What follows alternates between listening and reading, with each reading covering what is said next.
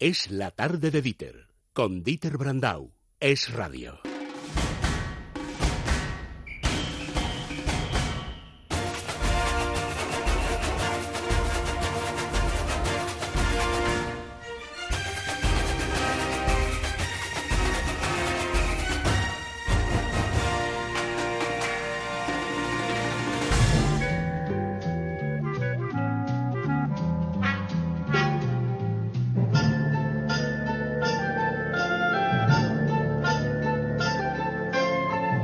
Mira qué bien, que hoy estamos los cuatro. Hoy Andrés estamos- Arconada, buenas tardes. Muy buenas, muy Porque buenas. además de Andrés Arconada, también están eh, a esta hora acompañándote, Andrés. ¿Quién? Nieves, La la Nieves Cla. y Sandra, hombre. La Si Cla. no, si no le riña, Dieter, Claro, si no le que saluda. claro. no Isaac Vizcaíno y Marta. Cotarelo, estáis también ahí, ¿no? Hombre, Faust, tú también Y estás. Nieves. Nieves ya le he dicho. Sí, ya, ya. Claro, ah, bueno, Sí, Nieves sí, la está, leche. ya la han oído ustedes, pero independientemente eh, ha venido de vacaciones y, y ella que ha estado una, más que unos días, parece que ha estado un mes según ella. Un mes. Por "Madre cierto, mía". nos acordamos de ti, Nieves, con. Downton Abbey, la Sí, es película. verdad. Que, Sí, por cierto, ya me la ha recomendado. Sí, Que, en por España cierto, número dos, en número Estados dos. Unidos Número uno. Ah, Ya te dije yo, eh, que- pero por encima de la película de Brad Pitt, que el fenómeno de Antunavi se- fue posible gracias a los americanos y se cortó no por ellos que seguían teniendo dándole premios y además mucha audiencia, sino porque Maggie Smith no quería seguir eh, en la serie y los showrunners no, no veían cómo darle forma a una continuidad sin, sin un personaje tan clave como es esta. Te recomiendo que vayas a verla. eh, Porque se cierran ¿Qué todas ves? las tramas y eso es lo se bonito. te cierran las tramas Lo y yo creo que te va a gustar. A ti te va a gustar mucho. Así que nada, y me alegro mucho por Alastra porque también es una película que me gustó y que haya funcionado muy bien. Por cierto, que me acaba de regalar Dieter un libro eh, que me da, eh, por un lado, muchas ganas y por otro lado, eh, no sé si va a decir toda la verdad. Eh, hablo de la biografía de Andrés Pajares que se llama Mis memorias antes de que eh, se me olviden, ¿no? El título es precioso, por otro lado. Pero hasta que no lo lee no lo, no lo voy a juzgar. Pero me temo eh, que va a haber muchas cosas que se va a dejar en el tintero un hombre que evidentemente ha creado historia en el cine, en el teatro y en la televisión española. Pues Así un que segundo, como lo acabas de citar, el teatro comparte información de servicio público con los oyentes que has compartido con nosotros fuera de micro. ¿Qué, Bueno. es, qué es eso del teatro que has dicho? Seguro que le gusta a Ha toda la venido gente de los- encantado, dice que, que se no- ha reído a sí, más sí, no sí, poder. Me he reído como nos podéis imaginar. Es una función que lo recomiendo a todos. ¿Cuál? La, es la, La función que salió mal. la función que sí, que salió. En mal. el Teatro de la Latina. Es sí. Es impresionante. Pero para es verdad, para todo tipo de Ah, público, sí. Y La, eh, la peli, y digo la peli, la función se estrena en Estados Unidos, lleva cuatro años en Broadway con un éxito impresionante, se ha llevado un montón de premios. Y por ejemplo en Inglaterra no hay, no hay entradas para un año entero. Claro, es decir, el boca a boca, el boca a oreja ha producido, es un fenómeno. Es que no sabéis lo que es. O sea, aquí no se ríe, aquí se llora de risa. O sea, es. Y a veces te contagia de la propia risa de algunos espectadores, ¿no? Es Pero- que eso es lo divertido, ¿eh? Cuando, bueno, es que cuando había una agónica, como digo yo, de estas que... Para- y que estaba en el piso de arriba y la gente ya se reía más de estas. Digo yo, los actores no sé cómo podían eh, abstraerse de ese de Igual ese estaba preparado, Andrés. Que va a estar preparado, yo te digo yo que no. Porque es eso de las situaciones eh, que aparecen, que a veces no son en los diálogos, sino en las cosas que le pasan, pues la mujer no podía parar, ¿no? Acordaros de la risa de la Valverde, ¿no? Se llamaba... Sí, sí, sí, sí. eh, que no que es también muy contagiosa. Bueno, pues Dicho lo cual, dicho esto, no vamos lo al demores cine. más. Vamos al cine. ¿Tienes sí, que sí. empezar con ese estreno? Sí, tengo que empezar con ese estreno que a mí ya te lo conté a ti Me en, lo adelantaste, es en cierto. privado eh, y te lo vuelvo y lo vuelvo a decir. A mí mientras dure eh, la guerra, la película Amenábar. de Alejandro Amenábar, tengo que decir que a mí me ha gustado. Pero eh, curiosamente eh, no solamente me ha gustado a mí, eh, viendo la, la película sabes que se presentaba en este festival de cine de San Sebastián.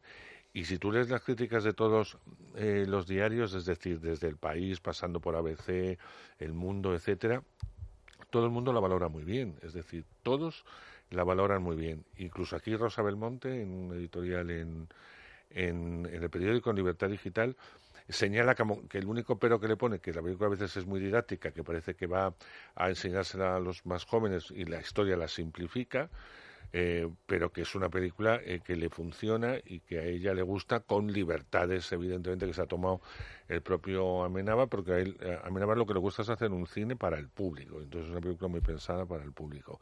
La historia creo que se ha contado hasta la saciedad, pero volvemos a contarlo otra vez. Estamos en los Sí, últimos... que es algo en lo que no estoy de acuerdo con Amenábar, que dice, "F, es que aquí desde la guerra civil se habla poquísimo. Bueno, No, eso es- hombre. Madre mía. Hombre, son hombre. las cosas. Hombre, no, no llegamos todavía a lo de la guerra civil americana. Sí, no lo hemos eh, superado con eh, creces. y lo de los nazis tampoco. No superado con creces por porcentaje. Tú mírate las películas de la guerra de secesión Pero y por verás tú. porcentaje. Digo, a ver, a ver, ¿cuántas películas han hecho americanos de la guerra civil? 200 millones. En porcentaje, el 50%. A lo mejor lo que en quiere España decir- vamos por el A 78. lo mejor lo que se quiere decir es que se ha hecho pocas películas en las que se cuente la verdad sobre la guerra civil. Ahí está, por Bueno, eso le están dando eh, de todos los lados. Yo creo que aquí, eh, él lo dijo muy claro y lo, y lo eh, esta noche. eh, no es una película que vaya a gustar ni a la derecha ni a la izquierda, eh, todos tienen motivos, pero también me parece fatal que mucha gente eh, le esté insultando sin haberla visto. O sea, vete la peli y luego le insultas si te da la gana. Bueno, no hay que insultar a nadie, pero, claro, Bueno, pero, por lo menos si lo haces con pero si no razones. te Sí. gusta, dices por qué no te gusta y si te gusta, porque sí, pero hablar ya a priori. Pero Ahora, bueno, hacer él- una película sobre la guerra civil y que te den es y que- te den desde los dos lados es una novedad que yo reconozco. Sí, claro. es un mérito, sí. Eh, Yo tengo que decir que eh, evidentemente no habla tanto de la guerra civil y le interesa mucho más lo que es el suceso que ocurrió justo con el levantamiento que ocurre en, Sa- en Salamanca, es donde se reúnen todos los generales, donde nombran a Franco jefe de Estado. Algunos quieren que firmen un, documento en el que se ponga jefe de Estado mientras dure la guerra, que por eso se llama así la peli, eh, y otros no están de acuerdo en eso y vamos a ver cómo les convence para que Franco ese epígrafe eh, se quite. Eh, la historia de Unamuno, estamos en el final de los días de Unamuno, ya está bastante enfermo, eh, y cuenta, porque el final de ese discurso que unos dicen que no existió, que sí existió porque no hay pruebas eh, gráficas de, de ello, pues sería el final de la película. Hablamos de, un, de uno de los grandes escritores, desde mi punto de vista, eh, que ha dado España y, y en él todos sabemos que en un principio eh, apoyó la República en contra del rey que no le gustaba la, monarquía, luego se desencantó eh, con la República y apoyó el movimiento, el alzamiento del movimiento nacional y luego también se desencantó de ello y se produjo el discurso que hay en, en- en ese final, en donde más o menos eh, eh, se dice lo que se decía, ¿no? Y entre medias pues vamos a ver el retrato no solamente de Unamuno, eh, sino de personajes eh, claves en la historia. Algunos dicen que Millán Astrain está muy exagerado, pero es que Millán Astrain era muy exagerado ya en sí su propio físico, que le faltaban un montón de partes del cuerpo, ya destacaba, pero independientemente era un hombre muy lanzado, que se levantaba como si se hubiera tomado ocho cafés en vez de, en vez de uno. Eduard Fernández magnífico en haciendo ese personaje, magnífico el actor que yo no conocía haciendo a Franco, porque no hace una parodia de Franco, para nada, imita un poco su voz, eso sí, porque eh, tenía la voz tan particular que tiene, pero como era firme en sus eh, resoluciones y tal, y sobre todo le pinta como un gran estratega, eh, estratega militar, una estratega militar fundamentalmente, y como tenía el poder de convención con el resto de militares y de que la apoyasen para saber por dónde debía ir la guerra, que entonces tampoco tenían muy claro eh, si iban a ganarla o no. Y por otro lado, el significado de la bandera. El propio Alejandro eh, también lo comentaba, nos lo comentaba que la bandera, eh, cuando la película se proyecta en Toronto, en el festival que gustó mucho, eh, los eh, americanos no entendían muy bien el, el por qué el significado de la bandera. Entonces les decía, cualquier película americana acaba con la bandera americana y todo el mundo es como una explosión, pero nosotros el tema bandera, sabes que lo llevamos de una Un forma mal, sí. u otra. Eso está, eso está muy claro, ¿no? Pero la película aquí también acaba con la bandera constitucional eh, eh, española. Bueno, pues eh, esto es mientras dure la guerra. Yo y creo- antes de ponerle nota, la escuchamos. ¡Atención!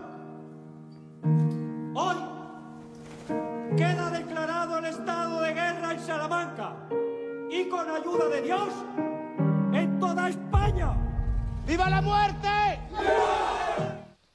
¿Nota? Nota, yo le voy a poner un 7. Ah, Bueno. bueno. Mientras dure la guerra de Amenábar, un 7. Un 7. Esta también es de guerra. Sí, pero vamos. Y esta sí Bueno, que se ha repetido fíjate. hasta la saciedad. ¿Cómo Yo- repetido? Rambo, Rambo 5. Rambo Qué 5, bárbaro. pero No no, me se llama. Rambo 5, se llama ¿Qué Rambo Last? Blood, no, la Ah. última sangre, ¿no? Uh. Eh, yo cuando fui a verla digo, vamos a ver, eh, como un hombre ya de 72 años ahora se va a poner a correr, a dar saltitos, en, en fin, lo que era Rambo, ¿no? Claro, yo me servía como referente lo que hizo con Rocky, que de alguna forma él eh, se quedaba de secundario de lujo haciendo un, un personaje en el que era un entrenador y le daba el protagonista eh, el protagonismo al, nuevo valor en el boxeo, ¿no? Y la película funcionó tan bien que hubo una segunda parte.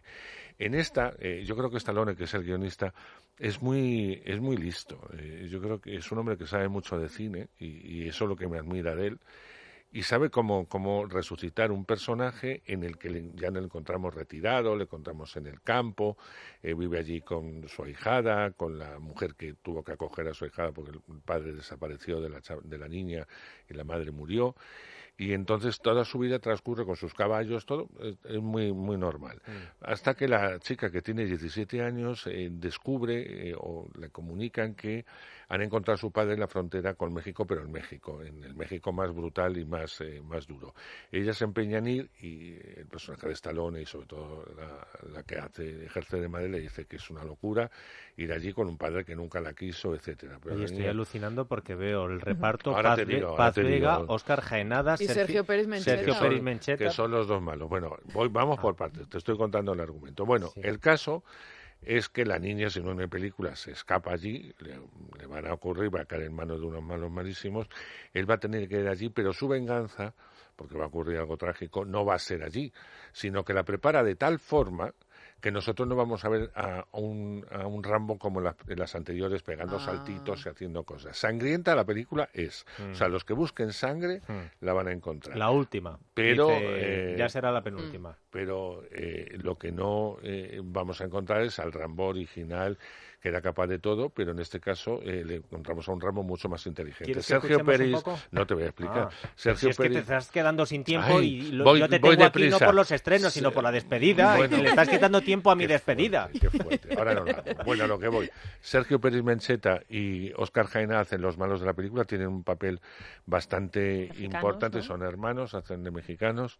Eh, bueno, los dos han trabajado ya en el cine eh, americano, son muy buenos actores, los pasaron un casting que los eligió el propio Stallone para la peli y Paz Vega hace una periodista que a la hermana también la secuestraron dentro de la trata de blancas y le va a ayudar en un principio a localizar a la, eh, a la banda. Pero los dos tienen eh, un personaje tienen personajes de peso. Así que dicho esto vamos a oírla. Se enfrentan a un experto con armas, con cuchillos, con sus propias manos. Nota, le voy a poner un 5 un 5. Y solo puedes dar ya la nota porque no quiero que quites más tiempo a lo importante. El papel de sus vidas pues también un 5 es una comedia francesa. Sí, pero me gusta por ella, no es una por Matilda Seña, que es una actriz maravillosa. y Señor, que es una cosa india. Eh, pues me- es una película muy bonita. Es una película bonita que la tengo que dar un 7 también. Ah, oh, oh, oye. bueno, no está mal. Capicúa. Mientras dure la guerra, que es lo que le interesa a ustedes, Arconada dice que hay que ir a verla antes de posicionarse y le da un 7.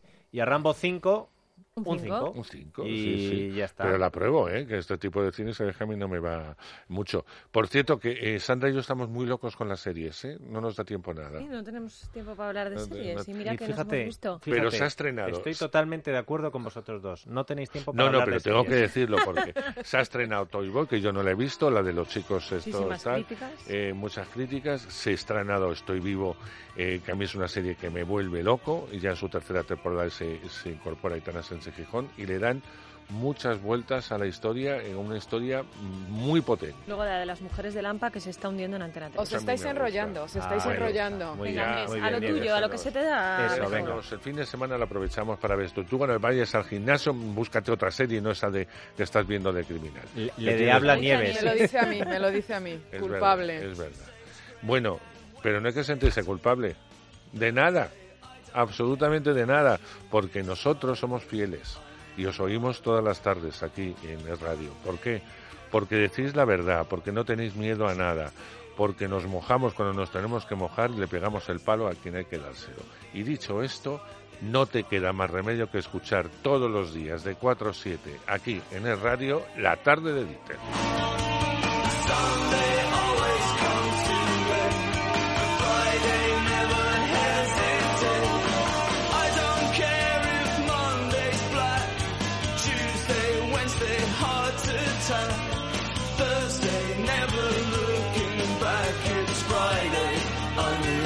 Es la tarde de Dieter, con Dieter Brandau. Es radio.